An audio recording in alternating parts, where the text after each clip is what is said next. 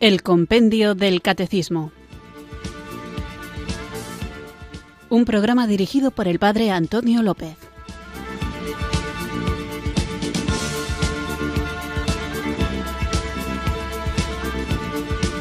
Muy buenas tardes, queridos oyentes de Radio María. Recibido un cariñoso saludo desde Irurzun, en Navarra, quienes sintonizáis una tarde más esta Radio de la Virgen, esta emisora que cambia vidas, Radio María para acudir a la cita diaria con la formación católica que vamos desarrollando teniendo como guion, como guía, lo que da título a nuestro programa, que es el Compendio del Catecismo, esta joyita literaria en la que en un formato de preguntas y respuestas vamos recorriendo cada una de las verdades de nuestra fe, desde el credo, la moral, los sacramentos, la oración, todo esto muy despacio, saboreándolo, profundizando en cada una de las cuestiones que plantea el compendio del catecismo, que en el fondo son las cuestiones que nosotros como creyentes, enamorados de Jesucristo, enviados a anunciar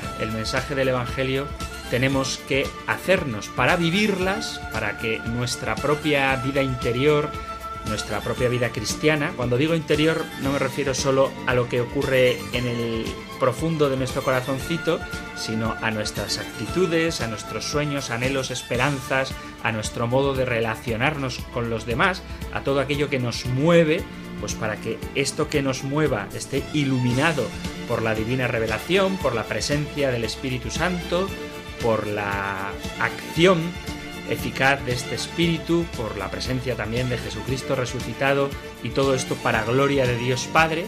Para vivir todo esto necesitamos conocerlo, pero no solamente a un nivel individualista, sino también tomándonos en serio nuestra vocación de ser testigos del Evangelio, que nuestras obras, nuestras palabras, nuestras actitudes sean reflejo de esa bondad misericordiosa de Dios que ha querido revelarse al hombre a través de Jesucristo como Padre. Y si Dios es Padre, todos nosotros somos hermanos. Y creo que un dolor que puede sentir un hermano es cuando ve a su hermano lejos de la casa del Padre, privándose del calor, de la seguridad, del amor, del hogar, que no se le rechaza, que no se le niega, pero es el hermano el que huye de la casa del padre y por eso, como buenos hermanos unos de los otros, tenemos que procurar que estemos todos en familia. Y para estar en familia hay que salir a buscar al que se ha marchado. Y muchas veces lo que el que se ha marchado necesita es que se le escuche, que se le tome en serio en sus dudas y que se le responda a sus dudas. Dudas que muchas veces son intelectuales, pero que conllevan necesariamente una conducta. Por eso la formación intelectual es tan importante, porque de una manera consciente o no, vivimos aquello que pensamos. O bien porque las acciones son consecuencia de lo que nosotros tenemos en nuestra cabeza, o bien porque para justificar nuestras acciones cambiamos nuestra cabeza.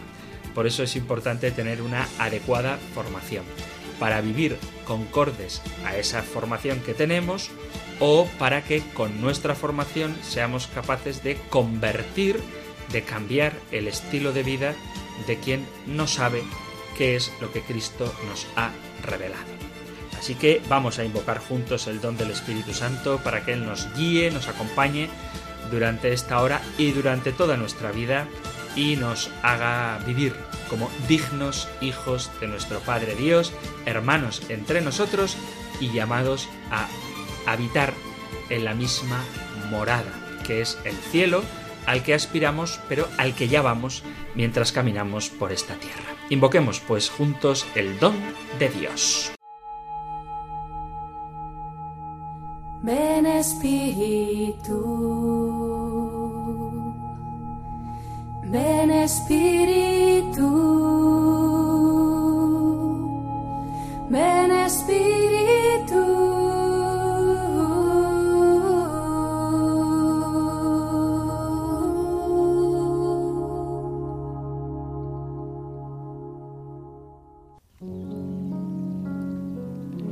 Ven Espíritu Santo. Necesitamos de tu Espíritu para ser tus testigos, para entender tus palabras, para vivir con más fuerza el Evangelio, para ser más creativos. Necesitamos tu Espíritu en el mundo, para vivir en paz y sembrar la paz, para ser más amables con los demás, para tener misericordia, para vivir en justicia y libertad, para ser más hermanos. Necesitamos tu Espíritu entre nosotros, para curar nuestro corazón, para abrirnos al cielo, para no vivir según nuestros caprichos, para llamar hermano al que está a nuestro lado, para vivir más alegres, para dejarnos guiar por ti. Ven, Espíritu Santo.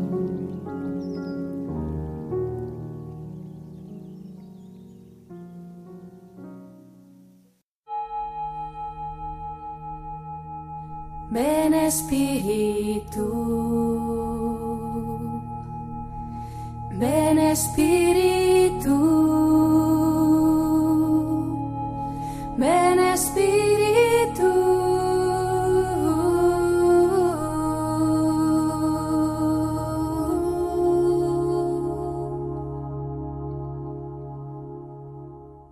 Vamos allá con nuestro nuevo programa que hoy comienza con una nueva sección.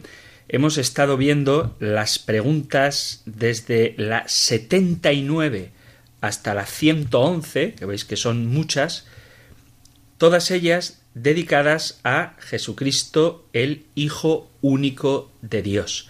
Hablábamos de, citando el credo, creo en Jesucristo, su único Hijo de Dios, nuestro Señor, luego cómo fue concebido por obra del Espíritu Santo y nació de Santa María Virgen en otro apartado y después de unos cuantos números, unas cuantas preguntas dedicadas a la Mariología y a los misterios de la vida de Jesucristo, tanto de su vida oculta como de su vida pública, terminábamos el programa anterior con un punto de inflexión en el que Jesús entra triunfal a Jerusalén.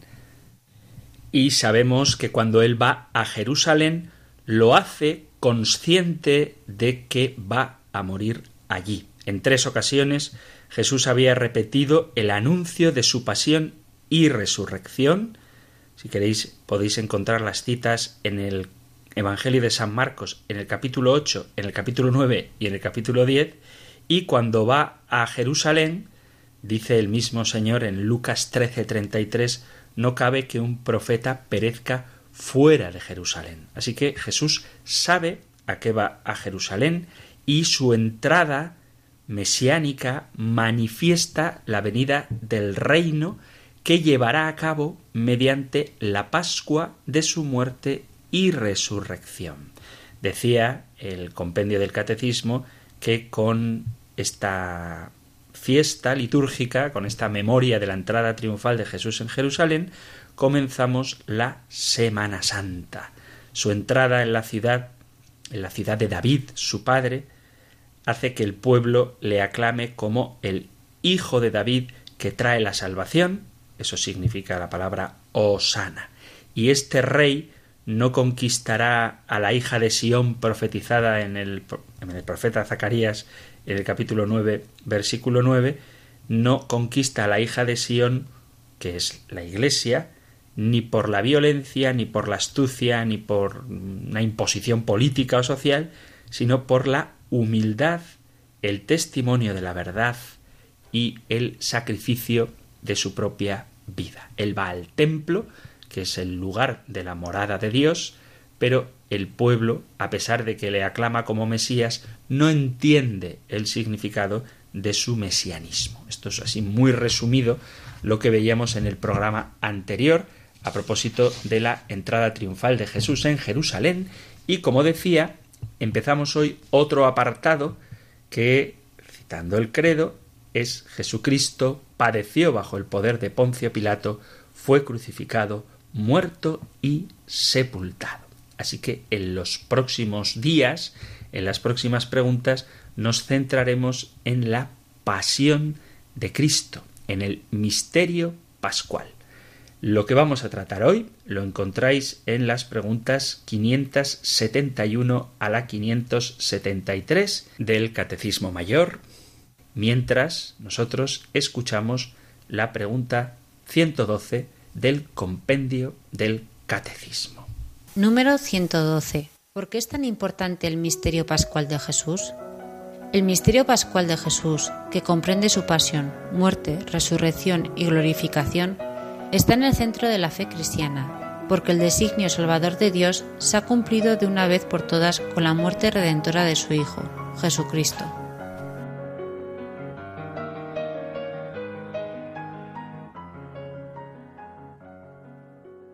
La pregunta que hace el compendio del catecismo es por qué es tan importante el misterio pascual, pero primero habría que aclarar qué es el misterio pascual.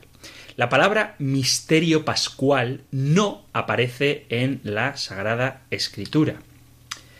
La Biblia nos habla del misterio de Dios o del misterio de Cristo, pero cuando nosotros, como creyentes, hacemos una reflexión sobre la obra salvífica de Dios en Jesucristo, ponemos la atención en dos cosas estrecha e inseparablemente vinculadas, que son la cruz de Cristo y la resurrección de Cristo.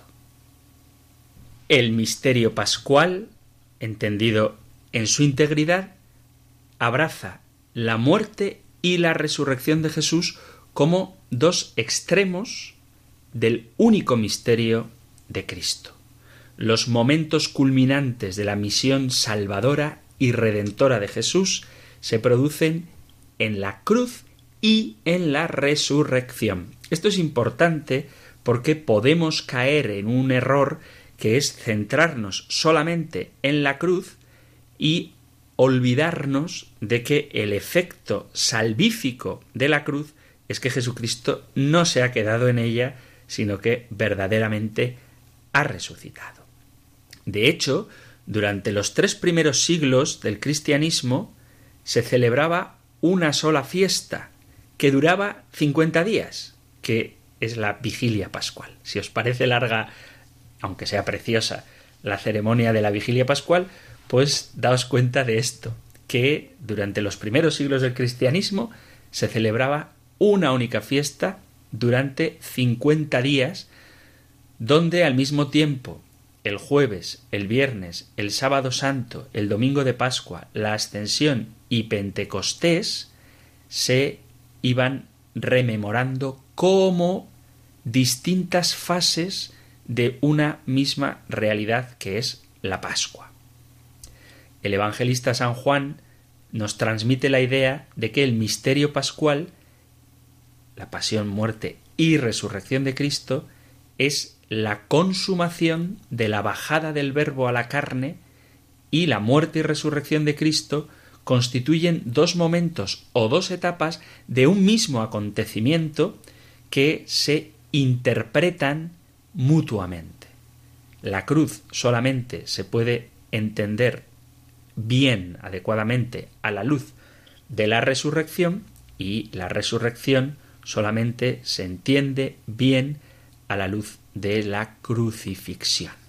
Hemos hablado antes, cuando hacía el resumen del programa anterior, de los anuncios que Jesús hace de su pasión, pero las predicciones que Cristo hace de su pasión están siempre vinculadas a la resurrección. Es decir, que Jesucristo nunca anuncia que va a morir, sino que anuncia que va a morir va a resucitar. Solo por poner un ejemplo, os leo las versiones de los tres anuncios de la resurrección y la pasión de Cristo del evangelista San Mateo. La primera la tenéis justo después de la transfiguración. Leo Mateo 17, versículo a partir del 6. Dice, al oírlo los discípulos cayeron de bruces, cuando escuchan este es mi Hijo el amado, en quien me complazco, escuchadlo, al oír los discípulos cayeron de bruces llenos de espanto. Jesús se acercó y tocándolos les dijo Levantaos, no temáis. Al alzar los ojos no vieron a nadie más que a Jesús solo. Cuando bajaban del monte, Jesús les mandó No contéis a nadie la visión hasta que el Hijo del hombre resucite de entre los muertos. El segundo anuncio de su muerte y resurrección lo encontramos en el mismo capítulo 17, en el versículo 22 de San Mateo. Dice, mientras recorrían juntos Galilea, les dijo Jesús, el Hijo del Hombre será entregado en manos de los hombres, lo matarán, pero resucitará al tercer día. Ellos se pusieron muy tristes. Y en el capítulo 20, también de San Mateo, en el versículo 17 dice, Mientras iba subiendo Jesús a Jerusalén, tomando aparte a los doce, les dijo por el camino, Mirad, estamos subiendo a Jerusalén, y el Hijo del hombre va a ser entregado a los sumos sacerdotes y a los escribas, y lo condenarán a muerte, y lo entregarán a los gentiles, para que se burlen de él, lo azoten y lo crucifiquen. Y al tercer día resucitará. Bueno, pues esta triple profecía de su pasión, que aparece en los tres sinópticos, siempre va acompañada de el misterio inseparable de la pasión y muerte de Cristo, que es la resurrección. Si nos centramos solo en la muerte de Cristo y vemos en ella un gesto de amor, efectivamente sería un acto heroico de bondad y de entrega. Pero la muerte de Cristo no sería más que un gesto de amor y no un acto de donación de vida eterna. La muerte de Cristo sería como un testimonio, pero no una victoria sobre la muerte y sobre el pecado. Como dice San Pablo en la primera carta a los Corintios, en el capítulo 15, en el versículo 14, dice, Pero si Cristo no ha resucitado, vana es nuestra fe. Pero si Cristo no ha resucitado, vana es nuestra predicación y vana también vuestra fe. Más todavía, resultamos unos falsos testigos de Dios, porque hemos dado testimonio contra Él diciendo que ha resucitado a Cristo, a quien no ha resucitado si es que los muertos no resucitan. Pero si los muertos no resucitan, tampoco Cristo ha resucitado. Y luego dice versículo 17, y si Cristo no ha resucitado, vuestra fe no tiene sentido, seguís estando en vuestros pecados. De modo que incluso los que murieron en Cristo han perecido. Si hemos puesto nuestra esperanza en Cristo solo en esta vida, somos los más desgraciados de toda la humanidad pero Cristo ha resucitado de entre los muertos y es primicia de los que han muerto. Si la muerte de Cristo tiene un sentido meramente testimonial y luego Cristo no ha resucitado, San Pablo nos dice capítulo 15, versículo 19 de la carta a los romanos, que somos los más desgraciados de toda la humanidad porque seguimos con nuestros pecados. Pero Él ciertamente ha muerto y ha resucitado.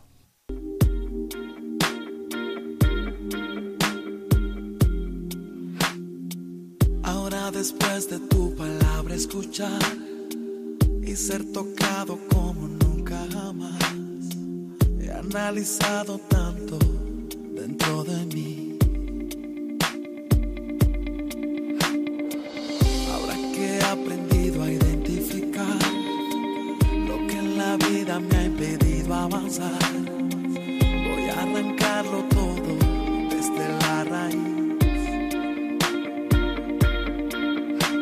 Que y las cosas que ignoro.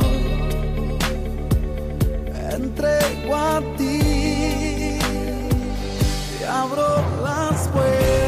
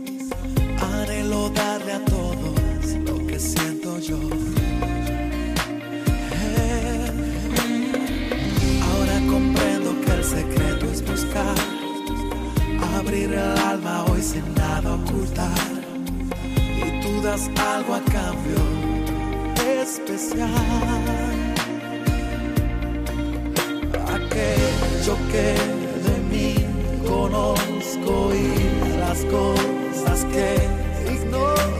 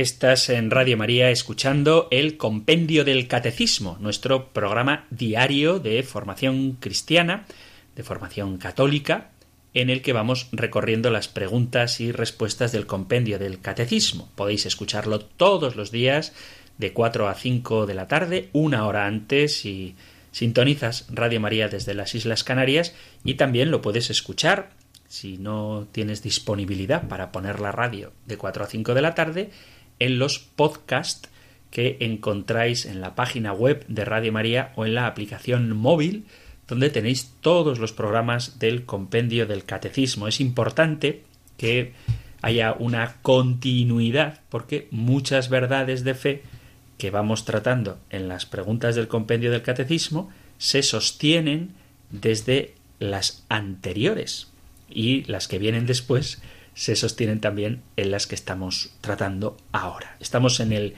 capítulo segundo de la primera parte del compendio del catecismo y en la sección Jesucristo padeció bajo el poder de Poncio Pilato, fue crucificado, muerto y sepultado. Hoy en concreto con la pregunta número 112, ¿por qué es tan importante el misterio pascual de Jesús? Hemos visto que el misterio pascual de Cristo hay que entenderlo como pasión, muerte y resurrección, y que no se puede desvincular la muerte de Cristo de la resurrección, que es lo que da sentido a su pasión y muerte. Porque si Cristo no ha resucitado, decía San Pablo a los Corintios en el capítulo 15, vana es nuestra fe y somos los más desdichados de todos los hombres. La vida terrena de Jesús, su peregrinación con nosotros en este mundo, es el cumplimiento de una misión que hunde sus raíces en la obediencia al Padre. Dice Jesús en el capítulo cuarto del Evangelio de San Juan, en el, en el versículo 34, mi alimento es hacer la voluntad del que me envió y llevar a término su obra. Jesús acepta sin condiciones el deseo de cumplir esta misión que, a pesar de las buenas intenciones, se encuentra con la contradicción y finalmente con la oposición de aquellos a quienes el Señor ha venido a rescatar. Daos cuenta de que la persecución a Jesús no se inicia repentinamente al final de los Evangelios justo antes de la pasión. Desde el primer instante, desde el principio de su vida pública, Jesús va a ser rechazado y atacado. Por ejemplo, en el Evangelio de San Marcos, después de que Jesús cura a un hombre con la mano paralizada, capítulo 3 de San Marcos, dice versículo 6, en cuanto salieron, los fariseos se confabularon con los herodianos para acabar con él. Y a pesar de la oposición que Jesucristo encuentra, él permanece fiel a su misión y se identifica con ella incluso cuando la resistencia a su mensaje y a su acción se convierte en oposición a su misma persona y se manifiesta en el deseo de acabar con él violentamente. Él sabe que su persona y su misión van a ser rechazadas y van a tratar de acabar con él. Os voy a recordar la parábola de los viñadores homicidas del capítulo 12 del Evangelio de San Marcos, que termina diciendo intentaron echarle mano porque comprendieron que había dicho la parábola por ellos, pero temieron a la gente y dejándolo allí se marcharon. Esa parábola donde un viñador alquila su campo a unos labradores que luego cuando llega la hora de recibir los frutos no solamente no le quieren dar lo que le pertenece al dueño de la viña, sino que matan a los enviados del Señor hasta que éste decide, por último, mandar a su hijo, a quien también matan. Es decir, que toda la vida de Jesús y toda su obra es objeto de persecución. La cima de la obediencia de Jesús al Padre es la muerte de cruz, una muerte injuriosa e infamante. Jesús va a la muerte de cruz, ya hablaremos de cuáles son las causas de por qué Cristo es condenado, pero Jesús va a la muerte de cruz no por un incidente o por un fracaso de su misión, sino que entra dentro de los designios eternos del Padre.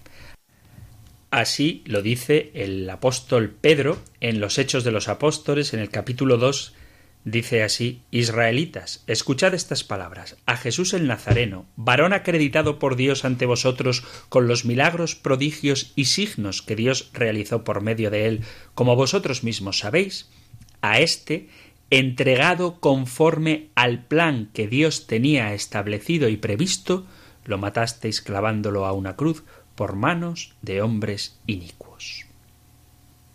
Es Dios el que tiene en su mente, en su plan salvífico, la pasión de Cristo. Todo viene de Dios, que nos reconcilió con Él por medio de Cristo y nos confió el misterio de la reconciliación. Segunda Corintios capítulo 5 versículo 18. Jesús sabe que su destino es la muerte y desde el principio vive en virtud de esa hora. Es más, toda su vida la toma teniendo como punto de referencia esa hora. Hay muchas citas del evangelista San Juan donde esto se ve claro. Así se entiende, por ejemplo, la respuesta que Jesús le da a la Virgen María cuando ésta le dice ¿No tienen vino? Jesús le responde ¿Qué tengo yo que ver contigo? Todavía no ha llegado mi hora. Y María, con su intercesión, adelanta la hora de Jesús. Por eso cobra mucho sentido la presencia de María al pie de la cruz, porque esa es la hora que Jesús tanto anhelaba. En el capítulo 7 del evangelista San Juan, en el versículo 30 dice, entonces intentaban agarrarlo, pero nadie le pudo echar mano porque todavía no había llegado su hora. En el capítulo 8 de San Juan leemos, ellos le preguntaron ¿Dónde está tu padre? Jesús contestó Ni me conocéis a mí ni a mi padre. Si me conocierais a mí, conoceríais también a mi padre. Jesús tuvo esa conversación junto al arca de la ofrenda, cuando enseñaba en el templo. Y nadie le echó mano porque todavía no había llegado su hora. Es la hora en que va a ser glorificado el Hijo del Hombre. Así lo dice también San Juan en el capítulo 12, versículo 20, dice Entre los que habían venido a celebrar la fiesta había algunos griegos. Estos, acercándose a Felipe, el de Bethsaida de Galilea, le rogaban Señor, queremos ver a Jesús. Felipe fue a decírselo a Andrés y Andrés y Felipe fueron a decírselo a Jesús. Jesús les contestó Ha llegado la hora de que sea glorificado el Hijo del Hombre. En verdad, en verdad os digo, si el grano de trigo no cae en tierra y muere, queda infecundo, pero si muere, da mucho fruto. Y sí que llega la hora en la Pascua. Así comienza el inicio de la última cena del Evangelio de San Juan. En el capítulo 13 dice, antes de la fiesta de Pascua, sabiendo Jesús que había llegado su hora de pasar de este mundo al Padre, habiendo amado los suyos que estaban en el mundo, los amó hasta el extremo. Esta es la hora de Jesús.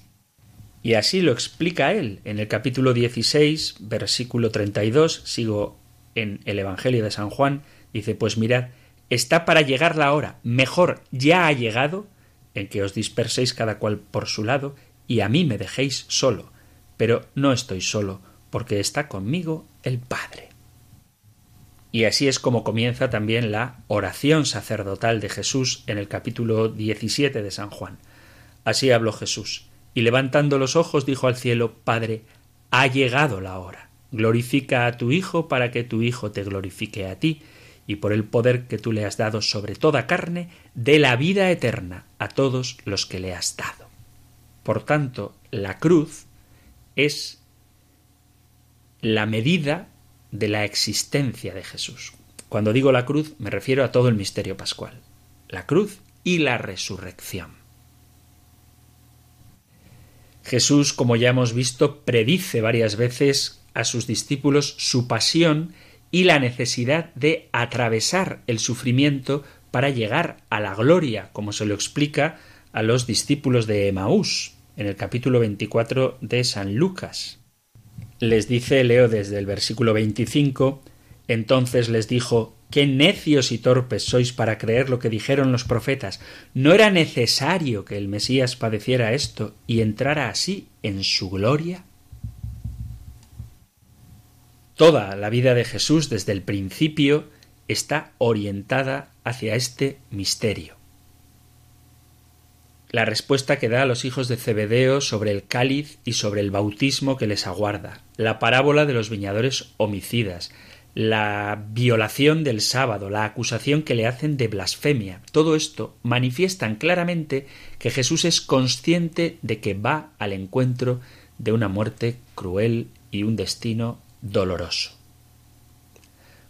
Pero tenemos que dejar claro que el lenguaje y el comportamiento de Jesús no es el de un vidente que descifra el porvenir que va a pasar, sino que es la actitud de el enviado del Padre, consciente de su misión y del resultado que va a obtener con ella.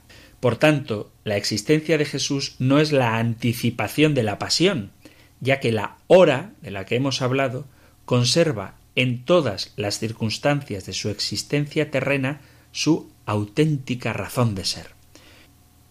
Jesús se confía al destino de Dios y lo hace avanzar hacia un fin que él conoce de antemano y que le llevará a despojarse de toda su dignidad. Es en el huerto de Getsemaní cuando Jesús cae en tierra y reza, abatido y tembloroso, donde comienza la pasión de Jesús y la entrada del pecado del mundo en la existencia corporal y psíquica, en la forma de ser de la persona divina de Jesucristo. Él se convierte en el mediador de todos los hombres. En Getsemaní ocurre lo que Abraham no tuvo que hacer con Isaac.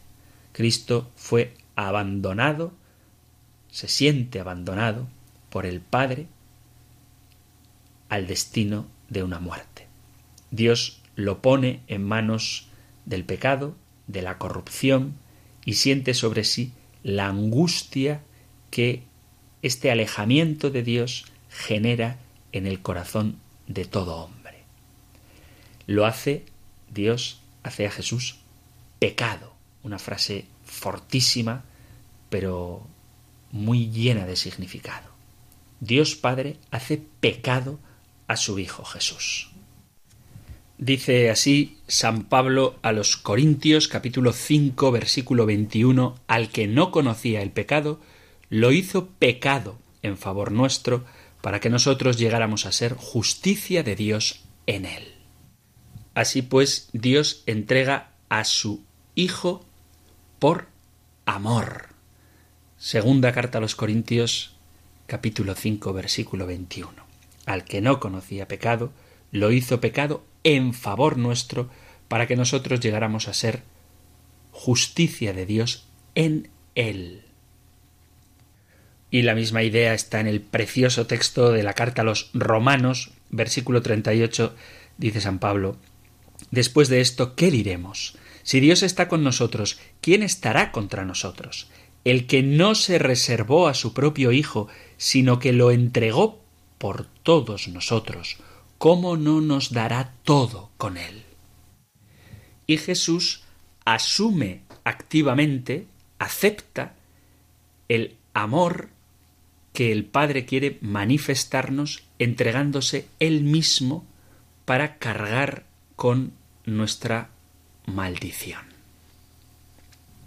Así dice la carta a los Gálatas en el capítulo 2 en el versículo 13 en adelante dice, Y a vosotros, que estabais muertos por vuestros pecados y la incircuncisión de vuestra carne, os vivificó con él, canceló la nota de cargo que nos condenaba con sus cláusulas contrarias a nosotros, la quitó de en medio clavándola en la cruz y destruyendo por medio de Cristo las potestades y los principados, los exhibió en público espectáculo y los llevó cautivos en su cortejo. Y en Gálatas 3:13 dice, Cristo nos rescató de la maldición de la ley, haciéndose por nosotros maldición, porque está escrito, maldito todo el que cuelga de un madero. Y esto para que la bendición de Abraham alcanzase a los gentiles en Cristo Jesús, y para que recibiéramos por la fe la promesa del Espíritu. Ante el rechazo de su anuncio del reino de Dios, que es el centro de la predicación y de la obra de Jesús, él prevé que deberá tomar sobre sí el juicio de Dios. Es precisamente la concepción bíblica de la muerte, entendida como el salario del pecado, signo de la rebeldía del hombre contra Dios, y por tanto lo que expresa la separación del hombre de Dios lo que explica el miedo de Jesús ante su muerte física. La muerte de Jesús a veces se ha querido comparar, y esto es un error por muchas cosas, con la muerte de Sócrates. Sócrates que murió por la verdad, bebiendo serenamente la cicuta rodeado de sus amigos, se compara con Cristo, que es la verdad y que muere terriblemente solo en la cruz. La concepción griega de la muerte ve en ella, en la muerte, la liberación del alma, la salida del cuerpo para poder llegar a la inmortalidad. Sin embargo, la muerte de Cristo siente todo el peso del juicio de Dios contra el pecado de Israel, el juicio contra toda la humanidad orgullosa y pecadora. Jesús ve que sobre su muerte en la cruz se dividirán los hombres de todos los tiempos. Algunos verán en ella, en la cruz, un escándalo o una locura y prepararán así el juicio de su propia condenación por no aceptar la cruz, mientras que otros, los cristianos, veremos en ella el don que Dios ha hecho a los hombres y que prepara nuestra salvación. Jesús es el primero que acepta su propia muerte sin dudar de Dios ni escandalizarse de la cruz, sino que nos asegura que Dios realiza plenamente sus promesas cuando nos garantiza que podemos participar con Él en el banquete del reino de los cielos. Dice Jesús en el Evangelio de Lucas, en el capítulo 22, versículo 14, y cuando llegó la hora se sentó a la mesa y los apóstoles con él y les dijo Ardientemente he deseado comer esta Pascua con vosotros antes de padecer, porque os digo que ya no la volveré a comer hasta que se cumpla en el reino de Dios. Y luego establece el banquete de su cuerpo con la institución de la Eucaristía. El misterio pascual nos presenta el don inestimable de la salvación que nos ha obtenido el sacrificio de Cristo. Y este don inmenso lo encontramos narrado no solamente en los episodios de la Pasión, sino en el famoso y precioso texto de la carta a los Filipenses, en el capítulo 2, versículo a partir del 6. Dice, Tened entre vosotros los sentimientos propios de Cristo Jesús, el cual siendo de condición divina, no retuvo ávidamente el ser igual a Dios. Al contrario, se despojó de sí mismo, tomando la condición de esclavo, hecho semejante a los hombres, y así, reconocido como hombre por su presencia, se humilló a sí mismo, hecho obediente hasta la muerte y una muerte de cruz. Por eso Dios lo exaltó sobre todo y le concedió el nombre sobre todo nombre, de modo que al nombre de Jesús toda rodilla se doble en el cielo, en la tierra, en el abismo, y toda lengua proclame Jesucristo es Señor, para gloria de Dios Padre. El apóstol Pablo recorre de un modo esencial todo el misterio de la historia de la salvación, aludiendo a la soberbia de Adán, que, aunque no era Dios, quería ser como Dios. Y esta soberbia del primer hombre, que todos sentimos en nuestro propio ser, se contrapone a la humildad del auténtico Hijo de Dios, que al hacerse hombre no duda en tomar sobre sí todas las debilidades del ser humano, excepto el pecado, pero llegando a asumir en su propia carne todas las consecuencias del pecado. A este abajamiento hasta lo más profundo de la pasión y de la muerte sigue su exaltación, la verdadera gloria, la gloria del amor que llega hasta el extremo. Por eso al nombre de Jesús Toda rodilla se dobla en el cielo, en la tierra, en el abismo, y toda lengua proclama que Jesucristo es el Señor. Nunca meditaremos suficientemente esta realidad. Jesús, a pesar de su condición divina, no hace alarde de su categoría de Dios como propiedad exclusiva, no quiere utilizar su naturaleza divina, su dignidad gloriosa y su poder como un instrumento de triunfo para distanciarse de nosotros los hombres. Al contrario, se despoja de su rango y asume la miserable y débil condición humana. Comparte radical y verdaderamente nuestra naturaleza en todo menos en el pecado, lo que le condujo hasta la muerte, que es el signo más claro e ineludible de nuestra limitación, de nuestra finitud. Y esto no es fruto de un mecanismo oscuro o de una fatalidad ciega, sino que es una libre elección suya que generosamente se adhiere al plan de salvación del Padre. Y la muerte a la que se encamina es la muerte de cruz, la más humillante y degradante que se pueda imaginar. Todo esto el Señor del universo lo hace por amor a nosotros, por amor quiso despojarse de su rango y hacerse hermano nuestro. Por amor compartió nuestra condición y la de todo hombre y toda mujer de este mundo. Siendo Dios por naturaleza, siendo igual a Dios, no consideró esto algo grande, como hacen quienes reciben algún honor por encima de sus méritos, sino que ocultando sus méritos, elige la humanidad más profunda y toma en sí las consecuencias que el hombre debería cargar por su pecado.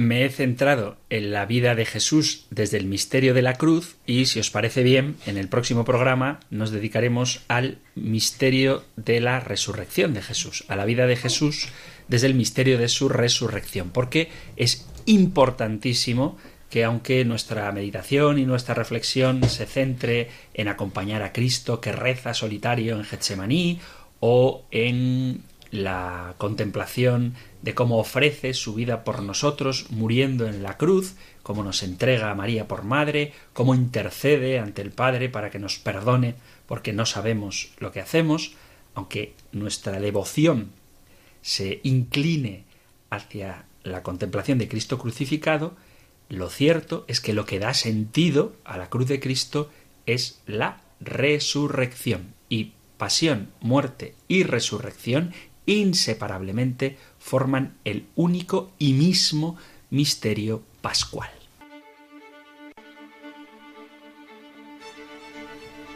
Así que, queridos amigos, queridos oyentes, ya continuaremos contemplando el misterio pascual, que es el centro de la vida cristiana, de la vida del creyente, que todo, absolutamente todo, nuestra forma de relacionarnos con Dios, nuestra forma de contemplar el amor que Él nos tiene y que nos ha manifestado en Jesucristo, que asume voluntariamente esta voluntad salvífica del Padre, todo cuanto creemos, Pentecostés, la vida moral de la Iglesia, la oración, la relación con el prójimo, la manera de vernos a nosotros mismos, todo es iluminado por el misterio pascual de Jesús. Pero ahora, en estos minutos que nos quedan, llega el momento de escucharos a vosotros. Sabéis que además del correo electrónico y el número de WhatsApp que ahora recordaré, podéis también intervenir en directo llamando al 91005 9419. 91005 9419 para hacer vuestras preguntas o vuestros testimonios, cualquier cosa que queráis compartir ahora en directo, podéis hacerlo llamando al 91005 9419. Si queda alguna llamada en espera, y la pregunta os urge, o para quienes escucháis el programa a través de los podcasts que encontráis en la aplicación móvil o en la página web de Radio María y no podéis llamar en directo porque no lo escucháis en directo, tenéis a vuestra disposición siempre que lo queráis el número de teléfono para WhatsApp 668 594 383 668 594 383 donde podéis dejar un texto o un mensaje de audio o también el correo electrónico compendio arroba radiomaria.es compendio arroba radiomaria.es 668-594-383 para WhatsApp o para entrar ahora en directo 91 005 94 19 91 005 94 19 Aquí os espero.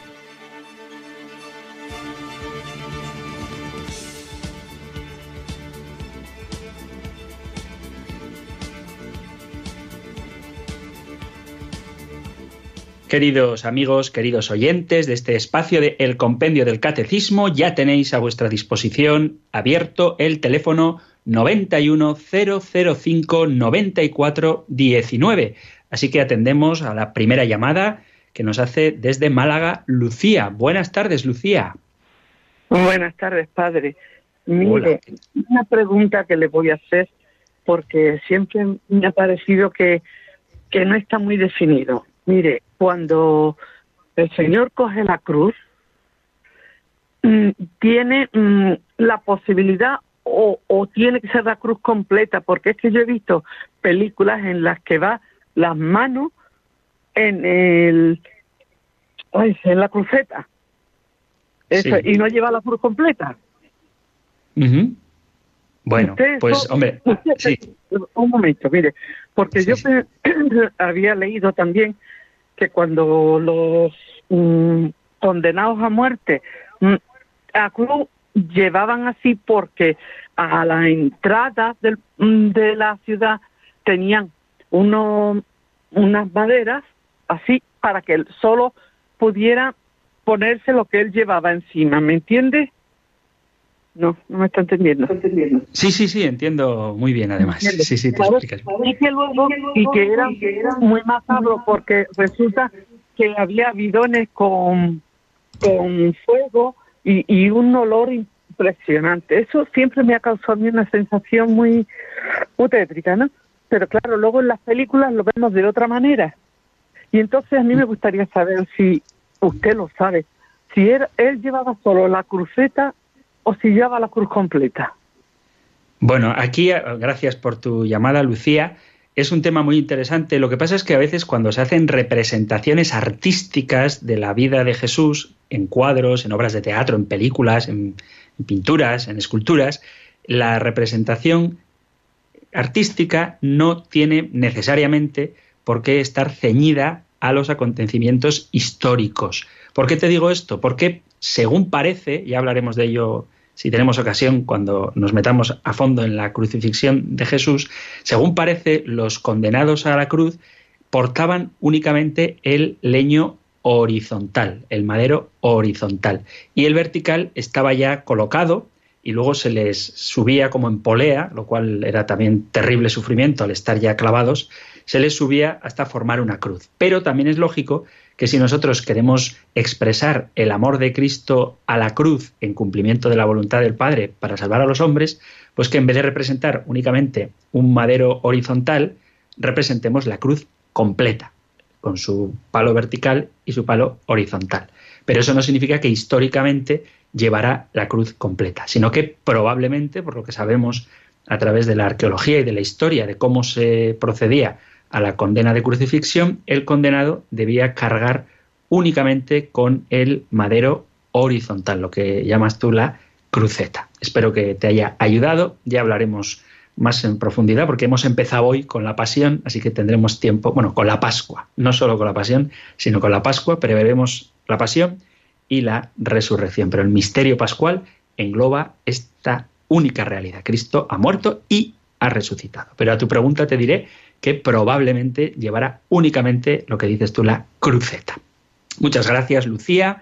Y saludamos ahora desde Vilaseca, en Tarragona, a Bienvenido. Bienvenido. Buenas tardes. Hola, bienaventurado. Mira, os puedo contar una historia Depende de lo que dure la historia, depende de lo que dure. No, es, corto, es corto. Venga, vamos a ver. Eh, eh, de una promesa a la Virgen de Peñarroya. Mi padre hizo una promesa a la Virgen de Peñarroya, que está el, donde nace, el Guadiana. Y entonces, eh, a los cinco kilómetros se cansó y me hizo llevar a la Virgen en la romería. Y hay una promesa por medio. Y yo tengo mucha fe en la Virgen y esa Virgen es milagrosa, hace milagros, de verdad, créanme.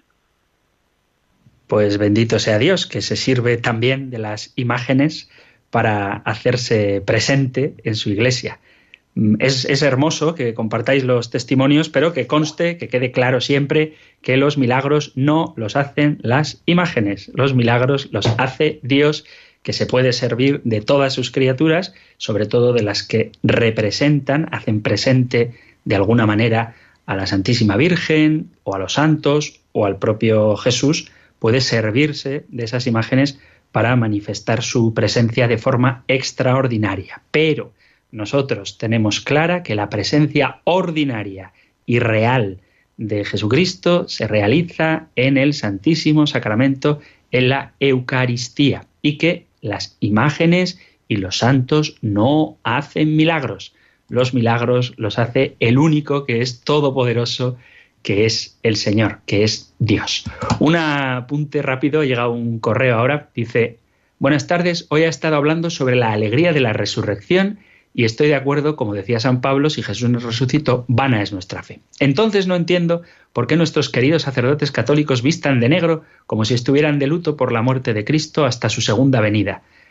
Pero no debe estar de luto, sino deben vestir de la alegría por la resurrección de Cristo. El vestir de negro no da a entender a los fieles que los sacerdotes no creen en la resurrección o como que le dan más importancia a la muerte que a la resurrección, porque los sacerdotes no van de blanco como el Papa o como las hijas de la caridad de la Madre Teresa de Calcuta como alegría por la resurrección de Cristo. Creo que si los sacerdotes de blanco, fueran de blanco ayudaría mucho a la evangelización con respeto y cariño.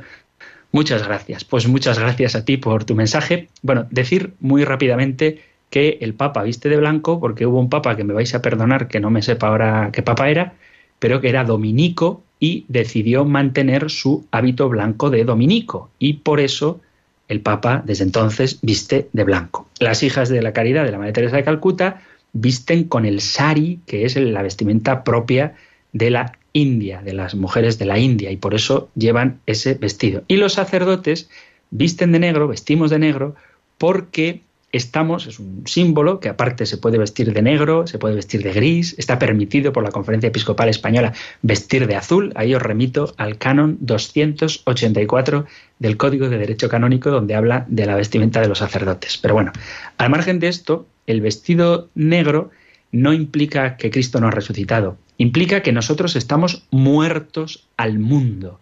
Y la tirilla blanca es un signo, un símbolo de la pureza a la que nosotros nos consagramos. Entonces, el negro no es que Cristo no ha resucitado, sino que estamos muertos al mundo. Y la realidad triste es que no todas las personas del mundo ni conocen ni han aceptado que Cristo ha resucitado. Y por eso vestimos de negro. Aunque repito que la Conferencia Episcopal Española permite también otros colores, no explícitamente el negro. No quiero entretenerme más porque llegamos al final de nuestro tiempo, queridos amigos, queridos oyentes. Tomo la Biblia, la abrimos en el capítulo sexto del libro de los números para recibir la bendición. El Señor te bendiga y te proteja, el Señor ilumine su rostro sobre ti y te conceda su favor, el Señor te muestre su rostro y te conceda la paz. Muchísimas gracias por estar ahí, gracias por escuchar el compendio del catecismo y si queréis, volveremos a encontrarnos en un próximo programa. Un fuerte abrazo.